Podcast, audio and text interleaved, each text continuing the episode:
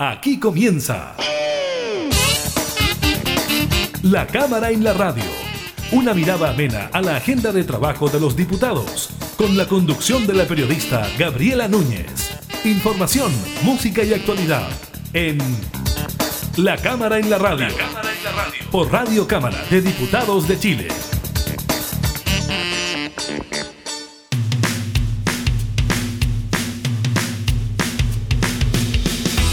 Hola, ¿qué tal? ¿Cómo están? Bienvenidas y bienvenidos a un nuevo programa de la Cámara en la Radio. Estamos junto a ustedes, como siempre, entregando información legislativa y temas de actualidad. En esta ocasión estaremos conversando con el primer vicepresidente de la Cámara, el diputado de Bópoli, Francisco Undurraga, sobre la agenda de mínimos comunes en los que trabaja gobierno y oposición. Le contamos sobre el aumento de muertes por COVID-19 en las personas entre 50 y 59 años, del detalle del proceso electoral de este fin de semana y de los últimos resultados de la encuesta CADEM. Iniciamos la cámara en la radio.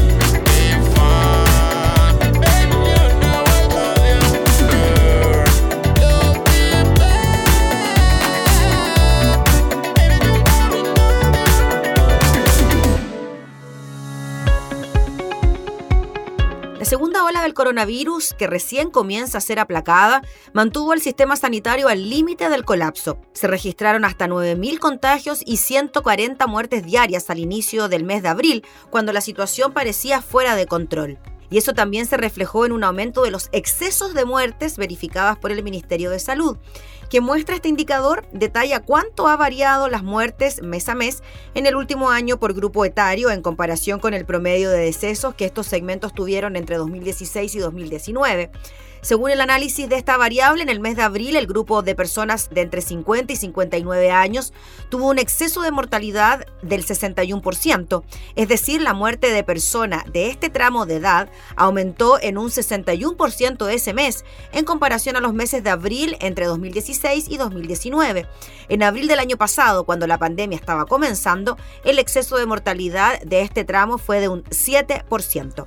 Esto quiere decir que el grupo entre 50 y 59 años ha sido uno de los más golpeados por el COVID-19, solo superado por el exceso de muertes que registró el segmento de entre 60 y 69 años en junio del año pasado, que fue un 70% superior a lo promediado entre 2016 y 2019. Este último segmento de personas de 60 a 69 años tuvo un exceso de mortalidad del 40%, el grupo de 70 a 79 años eh, tuvo un exceso del 28% y el grupo de 80 años o más eh, tuvo un exceso de solo el 10%. Entre los más jóvenes de 30 a 49 años, el exceso de muertes fue del 25%. Según consigna el diario La Tercera, Carlos Pérez, decano de la Facultad de Ciencias de la Universidad San Sebastián e infectólogo de la Clínica de la Universidad de los Andes, explica que el exceso de mortalidad a causa de el coronavirus ha afectado a todos los rangos etarios, pero que efectivamente el grupo entre 50 y 59 años es el que se está viendo más afectado. En este grupo de edad, dice el especialista, las personas suelen tener con frecuencia otras comorbilidades que aumentan su riesgo. Y si no habían alcanzado a recibir su vacunación completa, quiere decir que estaban expuestas a infectarse, que fue lo que ocurrió. Tal como señala el experto, las personas entre 50 y 59 años comenzaron su vacunación con la primera dosis entre el 24 de marzo y el 11 de abril, por lo que recién a fines de abril e inicios de mayo con la segunda dosis comenzaron a obtener la inmunización. Esperamos que el proceso de vacunación siga avanzando, dice el experto, y no ocurra lo mismo en otros grupos etarios, pero recordemos que las personas que tienen un mayor riesgo de complicaciones en todos los rangos de edad son aquellas que tienen otras enfermedades asociadas como obesidad, diabetes y enfermedades cardio pulmonares. Claudio Castillo, académico de salud pública de la Universidad de Santiago, explica que efectivamente se ha visto una disminución en la mortalidad de grupos etarios mayores. Además, al 31 de marzo, el 44% de los hospitalizados tenía 60 años o más y hoy son solo el 33%, lo que ratifica que los grupos etarios menores son hoy los más afectados por el virus, de ahí la importancia de aumentar la vacunación en personas jóvenes, añade Castillo. Históricamente, según las cifras del Ministerio de Salud, el mes de mayo ha sido el más fatal del año, pues entre 2016 y 2019 se registraron cerca de 9.000 muertes. En mayo del año pasado la cifra aumentó hasta las 12.000 muertes, aunque junio fue el mes más fatal este año, lo que va del quinto mes del año, ya hay 1.426 decesos registrados.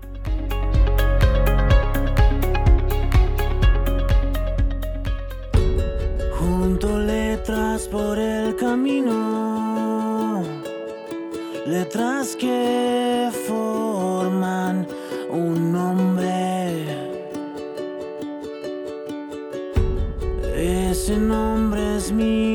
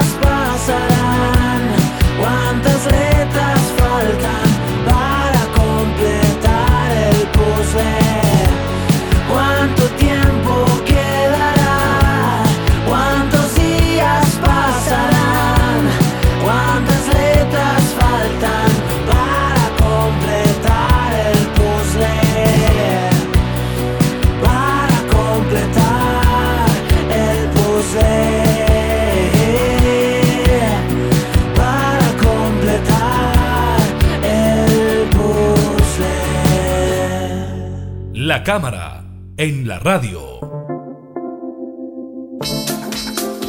Hace ya más de una semana, tanto gobierno como oposición están trabajando en estos mínimos comunes, ¿no? Una agenda para dar soluciones a las familias de nuestro país. Tienen que ver con respuestas y ayudas sociales. Vamos a hablar de estas conversaciones, de estas propuestas con el primer vicepresidente de la Cámara, el diputado Francisco Undurraga. ¿Cómo está, diputado? Muchas gracias por acompañarnos. Eh, hola, ¿cómo están ustedes? Qué gusto saludarlos. Eh, bueno, la verdad es que hemos estado trabajando muy firme eh, con el presidente Paulsen, con los jefes de bancada, tanto del Senado como de la oposición de Chile Vamos, y los presidentes de partido y, los, y además los centros de estudio. Y nos hemos estado reuniendo además con grupos de opinión, grupos de interés, que evidentemente están muy interesados. Esto se divide básicamente en tres pilares que fue la invitación que hizo el presidente de la República. El primer pilar, el apoyo a, los chilenos, a la ciudadanía. El segundo pilar, el apoyo a las pymes.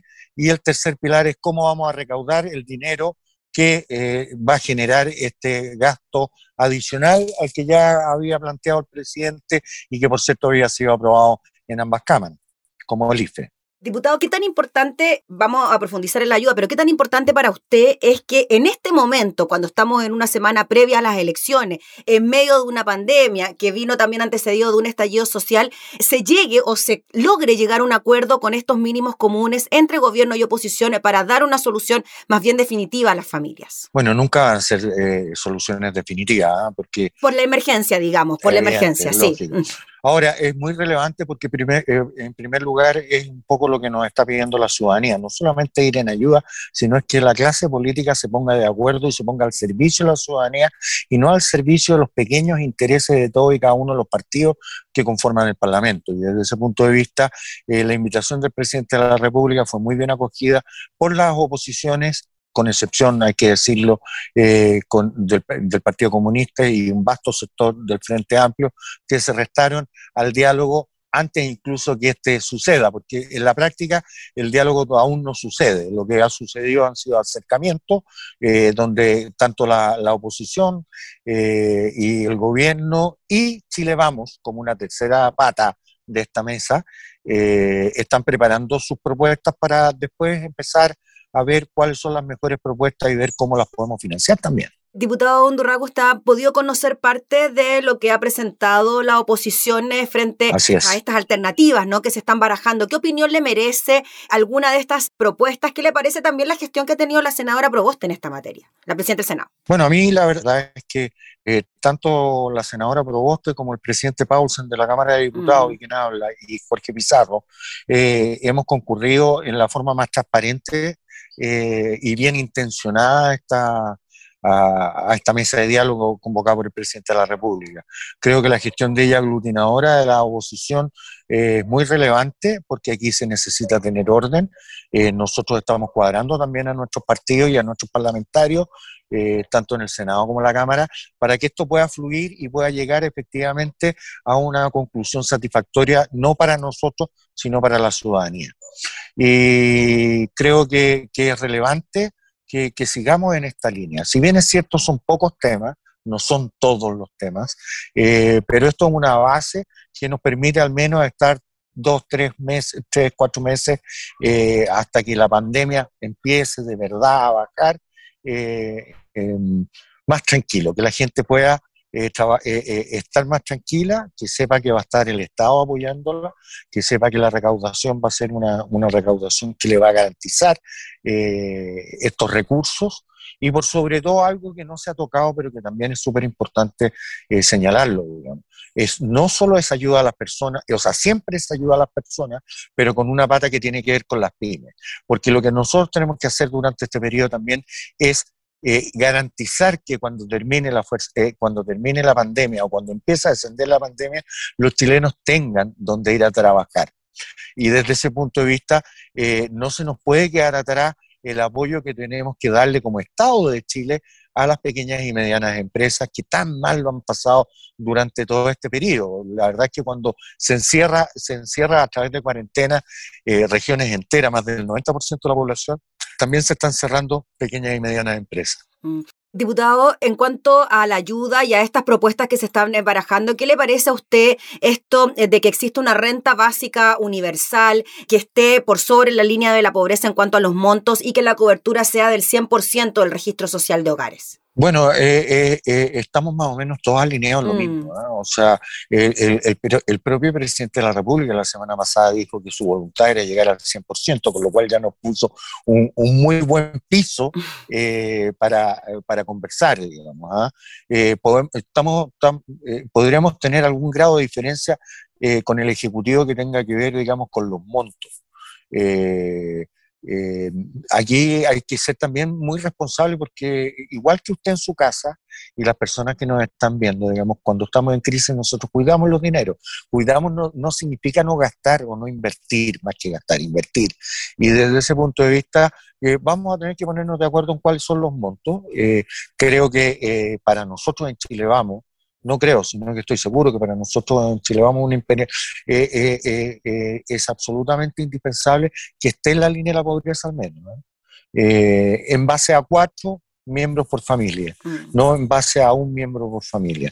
Hay que considerar que además el Estado ya está ayudando a los sectores más bajos de la población. Hoy día se han entregado más de 12 millones de 13 millones de ayuda a través del IFE que ya están en las cuentas eh, en las cuentas RUT de las personas o pueden eh, o los están retirando físicamente eh, con lo cual digamos se está paliando entre comillas y yo sé que, que la angustia es muy alta digamos pero al menos el Estado hoy día se está acercando con ayudas más directas. Faltan las ayudas a las pymes, faltan las ayudas a las pymes. Diputado, en cuanto a la posibilidad de un cuarto retiro, ¿usted cree que con esta propuesta se podría parar esta posibilidad considerando que de todos los sectores, ¿no? Se ha dicho que esta es una mala política pública que afecta directamente las pensiones y que es el Estado el que se tiene que meter la mano al bolsillo para ayudar a la gente. ¿Cómo ve usted eso? También por el acuerdo que conlleva políticamente. Bueno, yo quiero decir dos cosas. La, la senadora Proboste eh, ha sido muy líder y muy clara y muy transparente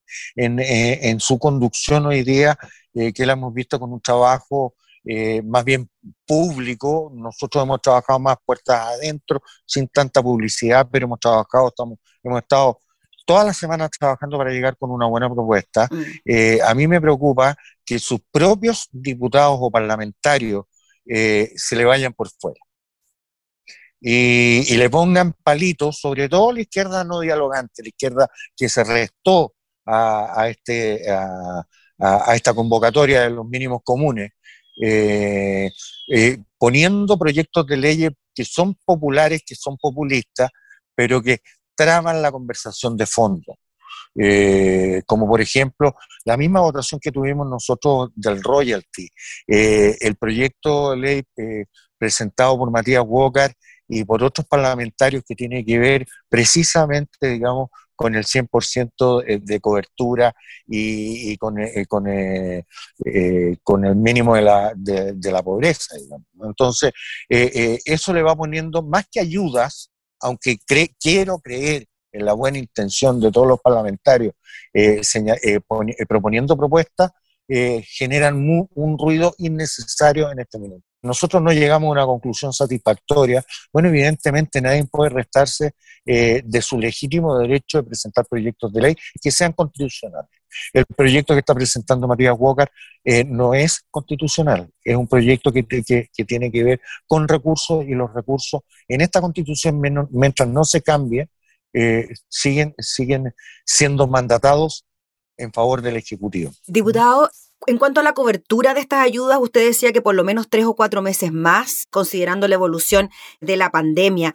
¿Podría ser renovable esta ayuda en caso de que, ojalá no sea, fuese necesario extender la posibilidad de que los chilenos reciban algún monto adicional en sus cuentas mes a mes? Es lo que esperamos y es lo que nosotros mm. queremos proponer también. O sea, que esto esté sujeto a la condición excepcional que está dada por la pandemia. Finalmente, diputado Undurraga, ¿todas estas propuestas tienen que pasar eh, después por proyectos de ley en el Congreso o algunos se pueden solucionar eh, vía decreto presidencial? Eh, es efectivo. Hay materias que son, que son eh, provocada a través de una ley. Nosotros vamos a, evidentemente, trabajar eh, muy rápido en eso cuando concluyamos cuáles son las materias y hay otras que son absolutamente ejecutivas, digamos, y que no necesitan de ley y que va a firma de una instrucción, un decreto del presidente de la República y nos imaginamos que si esto viene con un acuerdo previo, quizás la pasada por el Congreso podría ser más fácil expedita para que la ayuda también llegue más rápido. Bueno, eso es lo que nosotros necesitamos. Hemos sido eh, cuidadosos y cautelosos eh, durante estas dos semanas, precisamente para no entorpecer ni el proceso electoral ni tampoco entorpecer eh, el diálogo que, que también se está generando. Muy bien, pues diputado Francisco Undurraga, le agradecemos enormemente por el contacto, que esté muy bien y éxito en todas las negociaciones por el bien del país. Trataremos de tener éxito. Aquí el tema, como usted muy bien lo dijo, es el país. No somos los parlamentarios quienes nos toca hoy día conducir este proceso con el presidente Paulsen a la cabeza, eh, pero, no es, eh, pero es un tema para el país y para su ciudadanía.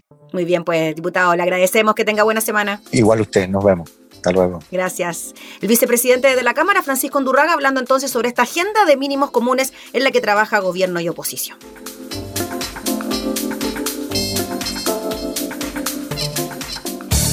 Información parlamentaria, entrevistas, música y actualidad. Todo esto y mucho más en La Cámara en la Radio. La Cámara en la Radio. Con la conducción de la periodista Gabriela Núñez.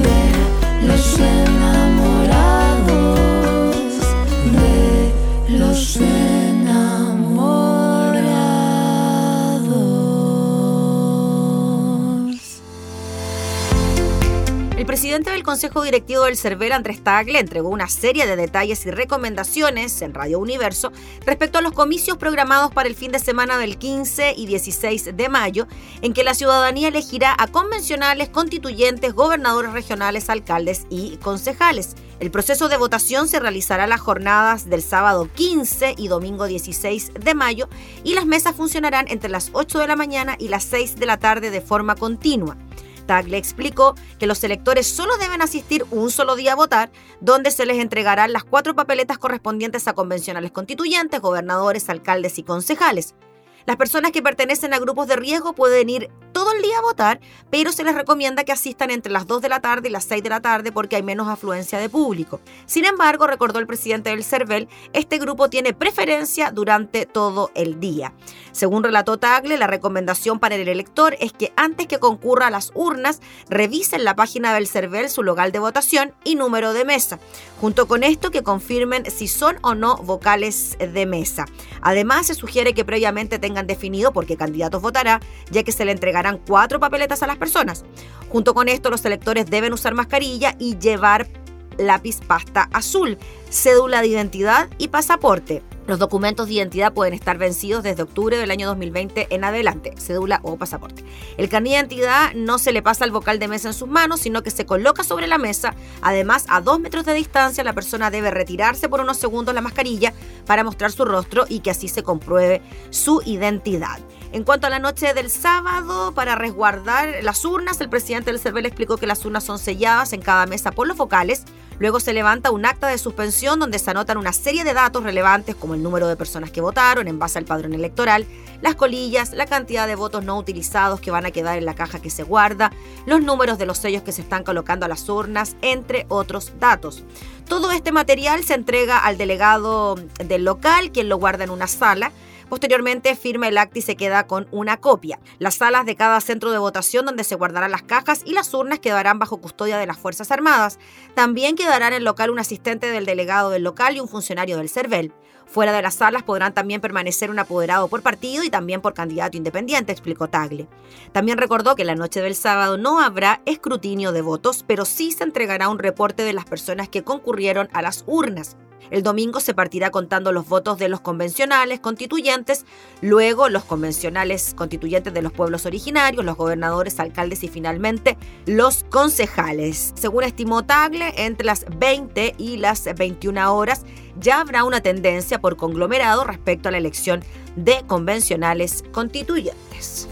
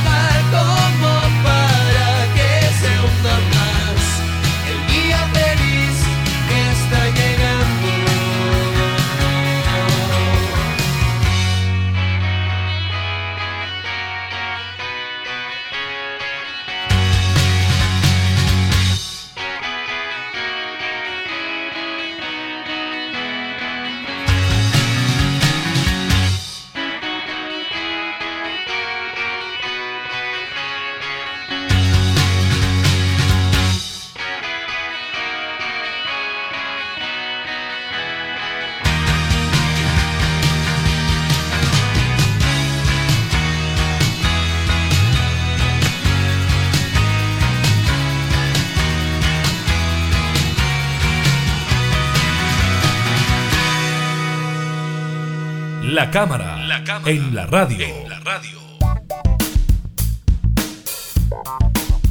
Esta jornada se dieron a conocer los últimos resultados de la encuesta Plaza Pública CADEM, sondeo que en esta oportunidad estuvo marcado por cómo ha variado la situación económica de las familias chilenas, revelando que la cantidad de personas que se definen como clase media bajó de un 43 a un 30% en dos años. En ese sentido, el sondeo arrojó, según un estudio realizado el 21 de abril pasado, un aumento de 9 puntos entre quienes se consideran clase media baja, 41%, mientras que un 7% sostiene pertenecer a la clase media alta. Del mismo modo, un 21% afirma ser de clase baja, esto aumentó 6 puntos, y solo un 1% a la clase alta. En detalle figuran como las principales razones para definirse como de clase media el sueldo, la capacidad de endeudamiento y no recibir beneficios del Estado. Ahora bien, en esta materia, el análisis también consultó por la satisfacción con la calidad de vida, registrándose una importante baja. De hecho, en una escala de 1 a 7, en 2019, un 17% se identificaba con el rango inferior y le ponía nota de 1 a 4 en este ítem. En abril de este año, un 40% dijo sentirse así. Igualmente, mientras en agosto de 2019 el 52% de los chilenos decía que era muy feliz o bastante feliz, en abril del 2021 este porcentaje bajó a un 32%. Por otra parte, como ya es tradicional y según consigna el portal de EMOL, la encuesta también evaluó la percepción de los ciudadanos sobre la labor del gobierno. En ese sentido, la aprobación del presidente Piñera aumentó un 15%, mientras que la desaprobación llegó a un 76%. Asimismo, en el ítem de las instituciones, bomberos alcanza un 99%, le sigue el Colegio Médico y la PDI que se mantienen como las mejores evaluadas. Figuran también el Servicio de Impuestos Internos, el Tribunal Constitucional, la Fiscalía, la Iglesia Católica, el Congreso en ese orden, los tribunales de justicia, Chile Vamos, los gremios empresariales, la democracia cristiana, el bloque PS, PPD y radicales, cierra la lista el Partido Comunista y el Frente Amplio.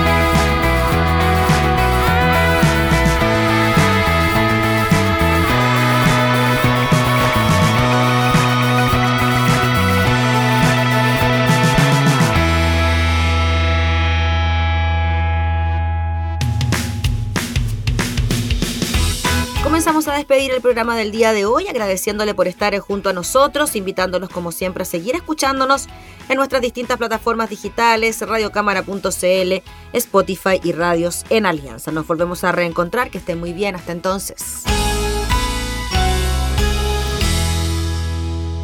Hemos presentado La Cámara en la Radio, una mirada amena a la agenda de trabajo de los diputados. La Cámara en la Radio, con la conducción de la periodista Gabriela Núñez. Información, música y actualidad en Radio Cámara de Diputados de Chile. Acercando las leyes.